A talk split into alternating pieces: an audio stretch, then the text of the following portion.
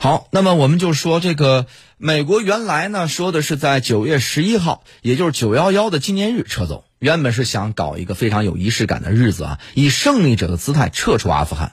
但是最后呢，撤的就很狼狈，溃败比胜利来得更快。八月三十一号呢，也是美国自己提的，盲目乐观压缩这个啊撤离时间。从塔利班的角度，八月三十一号也好，九月十一号也好，都是你说的，就是说话就是要算数。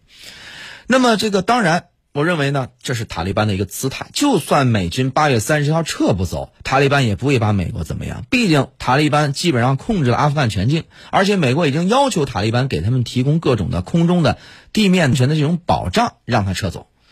塔利班之所以强调八月三十一号呢，是哎以子之矛陷子之盾呐。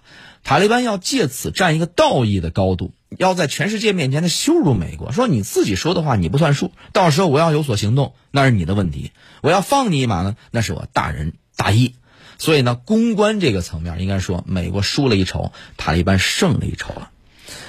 好了，私家车看天下，我是谢飞。这个时段就让我们稍事休息，稍后继续回来。您正在收听的是。